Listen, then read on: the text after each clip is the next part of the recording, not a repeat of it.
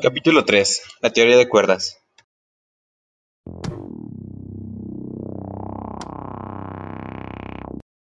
Hace un tiempo atrás, varios físicos tenían un problema con el funcionamiento de la gravedad.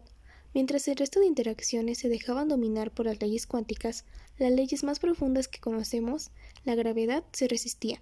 Los físicos no sabían cómo unir las fuerzas más fundamentales bajo las mismas normas.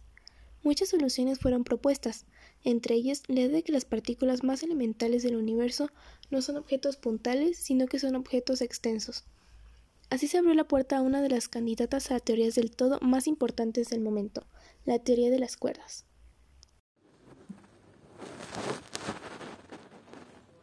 Primero que nada, hay que especificar dos cosas. La primera es que todo lo que digamos a continuación no ha sido confirmado experimentalmente puede que la realidad sea muy distinta. La segunda es que no hay una sola teoría de las cuerdas. La teoría de cuerdas es un marco teórico, pero la idea general se puede entender con tres ingredientes esenciales. Uno es la cuerda, un filamento diminuto que dependiendo de cuánto vibre genera cada una de las partículas elementales que conocemos. Todos los componentes de la realidad a partir del mismo objeto. Las cuerdas también explican cómo las partículas interaccionan. En ciertos modelos, las partículas del modelo estándar, las que conocemos y de las que estamos hechos, estarían representadas por cuerdas abiertas, mientras que el gravitón, la elusiva partícula que media la gravedad, estaría representada por una cuerda cerrada. Dos cuerdas abiertas pueden combinarse para dar lugar a una sola cuerda abierta, o partirse por la mitad para formar dos. Así se explicaría cómo intencionan las partículas que conocemos, por ejemplo, cómo los electrones se repelen. Por otro lado, una cuerda abierta podría plegarse de modo que emite una cuerda cerrada. Así sería como la materia emite gravitones, como crear campos gravitacionales. Las cuerdas deben ser objetos terriblemente pequeños, ya que ningún experimento del mundo las ha detectado. De hecho, puede que sean tan pequeñas que tengamos que buscar rastros de ellas en el universo primitivo, cuando la energía era tan brutalmente alta que podían manifestarse. El segundo ingrediente es las dimensiones. Pongamos a vibrar las cuerdas en tres dimensiones del espacio. De estas vibraciones surgirán las distintas partículas y cómo estas partículas interactúan con la gravedad. El resultado es desastroso. La gravedad sigue sin comportarse bien a nivel cuántico, cuando éstas están con el resto. ¿Cómo arreglarlo? ¿Y si cambiamos la forma en la que las cuerdas vibran, aumentando las dimensiones del espacio?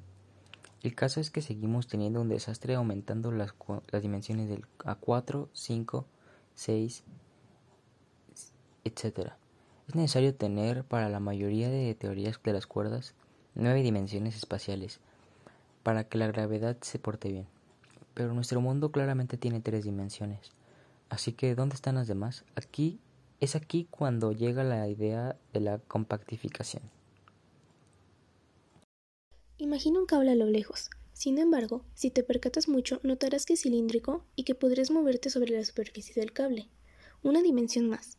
Puede que a nuestro mundo le pase lo mismo, que parezca tridimensional a nuestra escala, pero si fuéramos a tamaños muy muy pequeños nos percatamos de que hay más dimensiones. Seis dimensiones ocultas en diminutos espacios compactos plegados de una cierta manera a los que llamamos compactificación. En estos espacios no solo habitan las cuerdas, también viven nuestro tercer ingrediente, las branas. Las cosas es que los físicos se dieron cuenta de que las cuerdas abiertas tenían que acabar en alguna parte, tenían que estar ancladas a un objeto que, además, llena todo el espacio, este son las branas. La idea es que los electrones, los neutrinos, los quarks, los fotones. Todas las partículas de nuestro universo podrían ser cuerdas cada una ancladas con distintas branas, teniendo así sus diferentes características. Ahora sí, tanto las estructuras de las branas como la forma en la que el espacio en estas dimensiones extra está compactificado va a afectar a cómo vibran las cuerdas, va a influir en el número de partículas que haya, o, cuál, o cuáles son sus masas, o cuán fuerte es su interacción. La compactificación ayuda a determinar cuáles son las leyes de nuestro universo. Y la física trabaja, porque no hay una manera única de compactificar seis dimensiones. No se conocen aún los números exactos, pero la idea es que hay casi infinitas compactificaciones distintas, igual, que, igual de válidas, cada una generando sus propias leyes. Este paisaje de diferentes posibilidades se llama el landscape. Algunas personas apuntan a esto como una maldición, ya que la teoría debería decirte cuál es nuestra compactificación y cuáles son las leyes de nuestro universo, no poner sobre la mesa una cantidad infinita de posibilidades. Sin embargo, otros piensan que detrás de esto hay algo fundamental, como que al igual que la astrofísica nos dice que hay varias maneras de fabricar un sistema planetario, pudiera ser como lo que la teoría de cuerdas está diciendo es que hay varias maneras de fabricar un universo, y que nosotros somos uno en una compastificación concreta entre muchos a otros universos completamente distintos, conviviendo en un multiverso. Para concluir, les hemos contado que existe más de una teoría de cuerdas.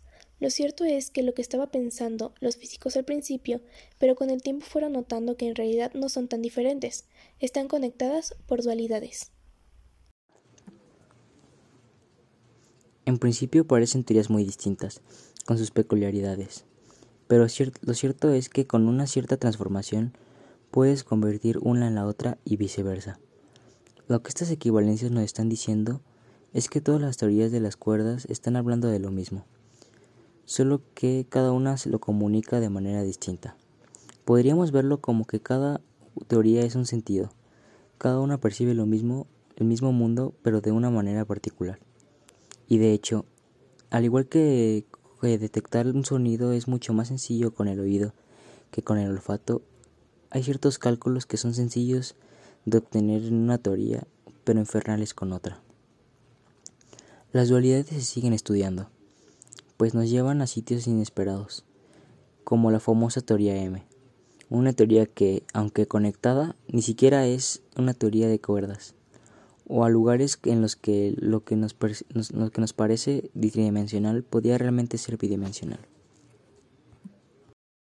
Sin duda, las predicciones de la teoría de cuerdas son increíbles, pero ¿serán estas las reglas más fundamentales de la realidad? En fin, gracias por escucharnos. Esperamos veros la próxima semana.